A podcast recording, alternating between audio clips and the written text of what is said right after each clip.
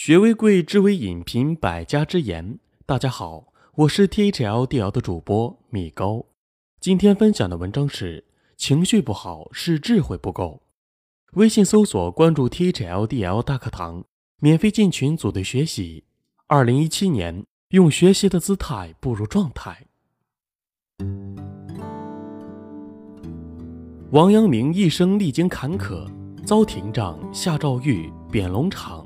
功高被忌，被诬谋反，可谓受尽了命运的折磨。放在平常人那里，估计早就被郁闷死了。但是王阳明却在生活中一直保持着积极乐观的情绪。在龙场的时候，跟他去的随从都相继病倒，只有他自己安然无恙。王阳明自己说：“我来龙场两年，也被张毒侵害，但是我却安然无恙。”这是因为我始终保持了积极的情绪、乐观的心态，没有像其他人一样悲悲切切、抑郁哀愁。现代医学也证明，积极的情绪有助于身体健康。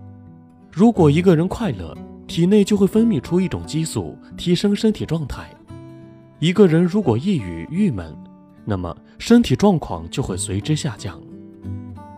在赣州的时候，陈九川病倒了。王阳明对陈九川说：“生病这件事，正确面对它确实很难，你感觉如何？”陈九川说：“这方面的功夫确实很难。”王阳明回答说：“经常保持快乐的心情就是功夫。”在王阳明看来，保持快乐不是一种天赋，而是一种能力，是一种通过智慧和修行就可以获得的能力。王阳明正是通过他自己的智慧，在逆境中保持了快乐的心境，在独章之地生存了下来，而且还修身治学，德业兼进，最终在龙场悟道，创立心学。活在当下才能快乐。王阳明曾说：“只存得此心，常健在，便是学。过去未来事，思之何益？徒放心耳。只要常存养此心。”就能经常察觉到新的存在，这就是做学问。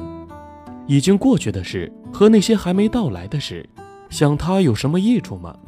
这样胡思乱想，只能白白丢失清明的本心。一个人想要获得快乐，就得有活在当下的智慧。曾经有人向马祖禅师请教如何修行，马祖禅师答：“饥来吃饭，困来眠。”这个人就很奇怪。说，其他人也是这样做的，难道他们和你一样用功吗？马祖回答说：“不是的，他们吃饭的时候想着睡觉，睡觉的时候想着吃饭，而我吃饭就是吃饭，睡觉就是睡觉，所以不一样。”王阳明曾经以此典故写过一首诗：“鸡来吃饭，倦来眠，只此修行玄更玄，说与世人浑不信。”却从身外觅神仙。简单来说，就是活在当下的时刻，专注眼前的事情，不要胡思乱想。专注于当下的人，不对过去做无谓的得失计较，对于未来尚未发生的事情，也不做杞人忧天的担心。他们的心宁静而清明，所以他们是快乐的。心理学家证明，如果一个人能够专注于某件事，身心就会处于一种十分和谐的安稳中，很容易引发一种超然舒服的喜悦感。在这个信息爆炸的时代里，人们的幸福感之所以降低，就是因为人们失去了专注于某件事的条件。一个人每天要受到无数信息的诱惑，又有层出不穷的娱乐方式，在很大程度上分散了人们的注意力。因此，我们要努力摆脱走神。在工作和生活中保持一种把握现在、专注当下的能力，只有这样，我们才能拥有发自内心的喜悦。破除我执，才能快乐。王阳明在龙场时曾经打造过一个石棺，原因就是因为他在悟道的过程中始终不能放下自己，放下生死。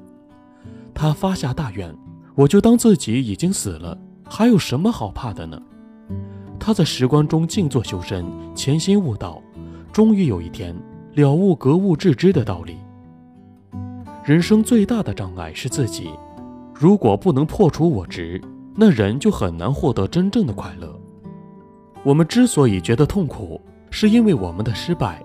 所谓失败，就是事情没有像我想的那样发展运行，事情到最后并没有获得我预期的结果，所以我会痛苦。所以王阳明说，所谓的寻找快乐，就是一个不断放下自我的过程。苏轼在《前赤壁赋》里有这样一句话：“惟江上之清风，与山间之明月，耳得之而为声，目遇之而成色，取之无尽，用之不竭，是造物者之无所尽藏也，而吾与子之所共适。”面临生命中的重大变故，愁绪难解。苏轼选择忘掉自我，返归自然，把自己有限的生命融入自然，以此换来生命的洒脱和快乐。所以，真正的快乐是忘我的，是一种与万物融为一体、无拘无束、自由自在的境界。少一点欲求，才能快乐。王阳明曾说：“吾辈用功，只求日减，不求日增。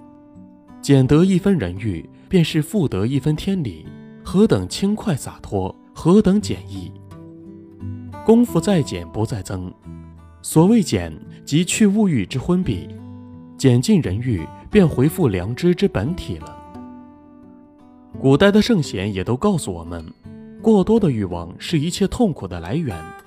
我们如果把自己的快乐建立在欲望的满足上，那么一旦欲望得不到满足，快乐也就荡然无存。而人的欲望是无穷无尽的，满足了这个欲望，那个欲望就会冒出来，从此沉沦欲海，永远不能自拔。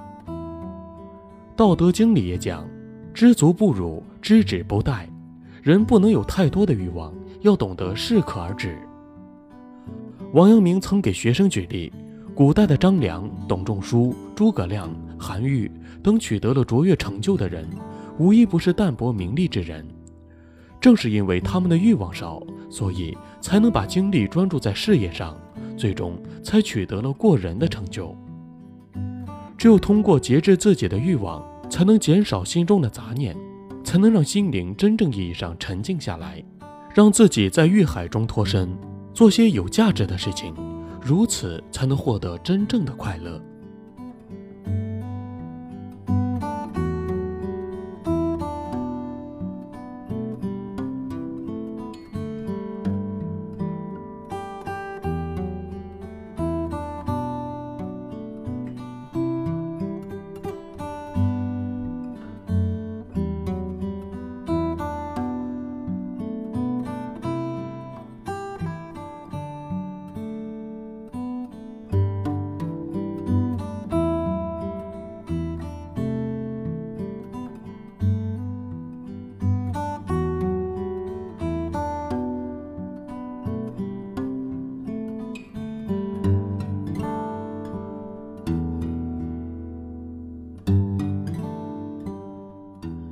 好了，文章听完了，有什么想法记得给我留言，欢迎分享给你的朋友们，我们下次见。